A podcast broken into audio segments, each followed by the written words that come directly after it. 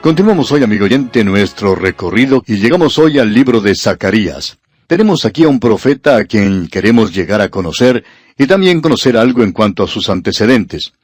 Su nombre significa Jehová recordó.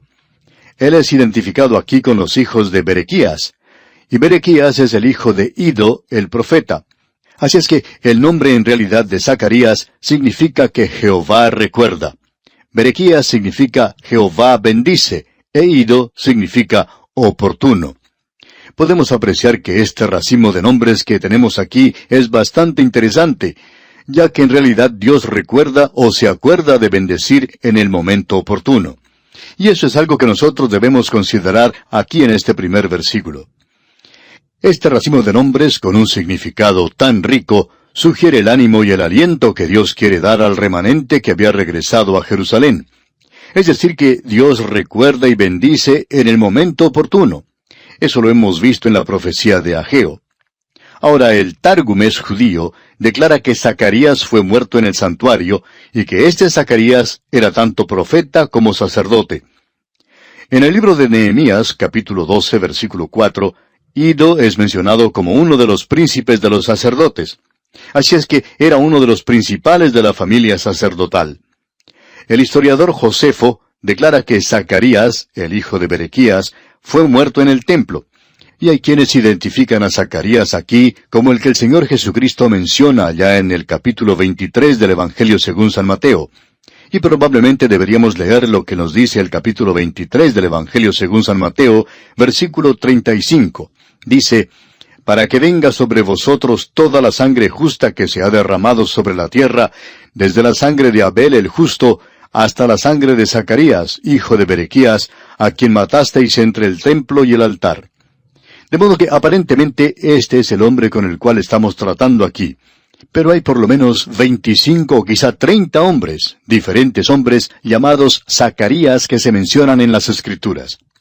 Ahora hay otro que se menciona y al cual queremos referirnos brevemente aquí, y es aquel que se menciona al principio del Nuevo Testamento.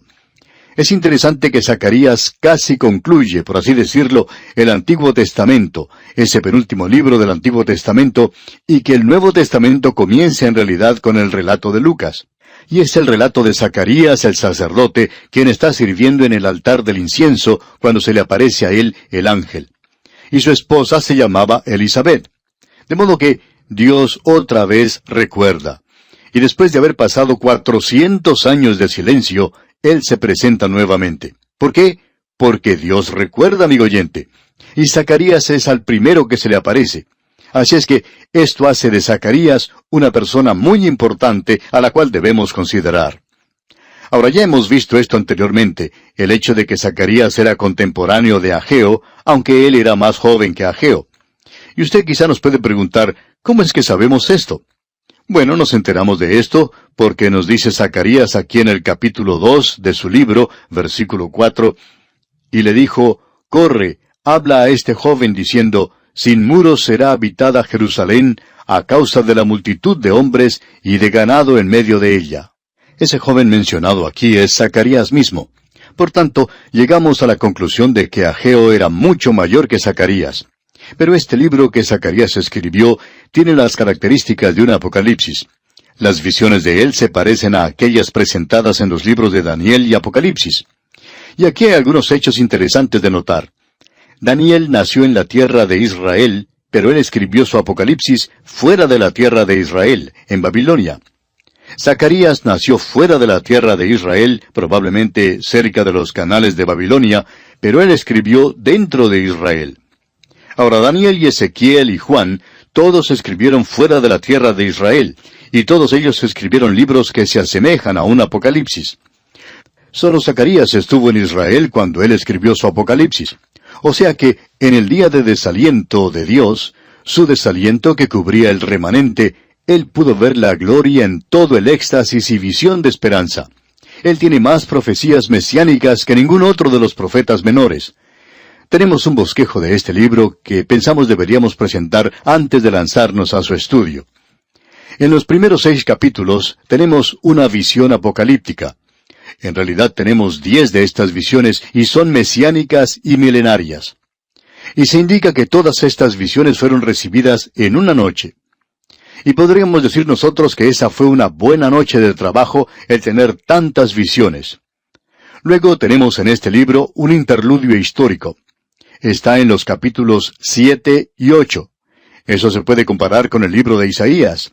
Y allí uno tiene lo mismo que encuentra en Ageo, donde se hace una pregunta en cuanto a un rito religioso, y el rito era el ayuno. ¿Qué en cuanto al ayuno? ¿Tiene algún valor? Bueno, eso lo vamos a ver en los capítulos 7 y 8 de Zacarías. Y luego, la última parte, en la tercera división, se nos presenta la parte profética, la carga profética. Eso quiere decir una profecía de juicio. Eso se encuentra en los capítulos 9 al 14.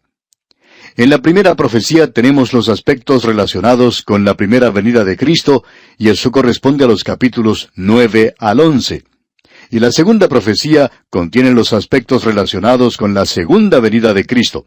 Eso está en los capítulos 12 al 14.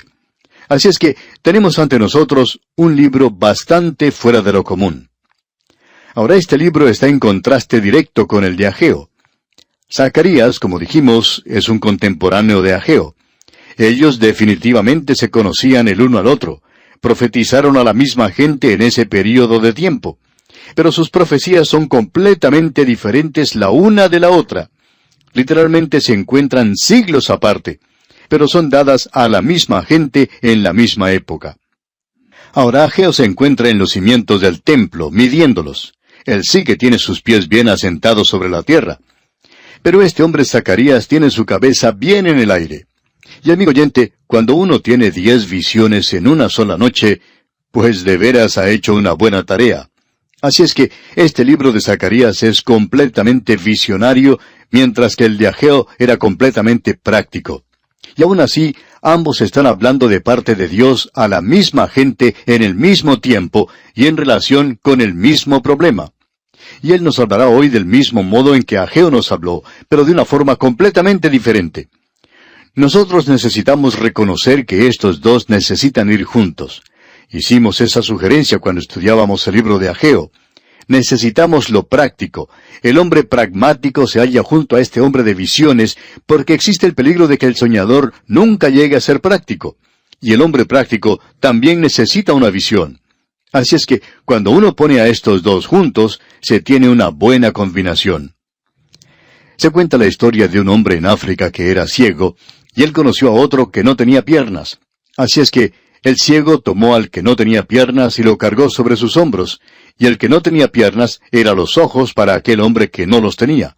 Y así es como se ayudaban mutuamente.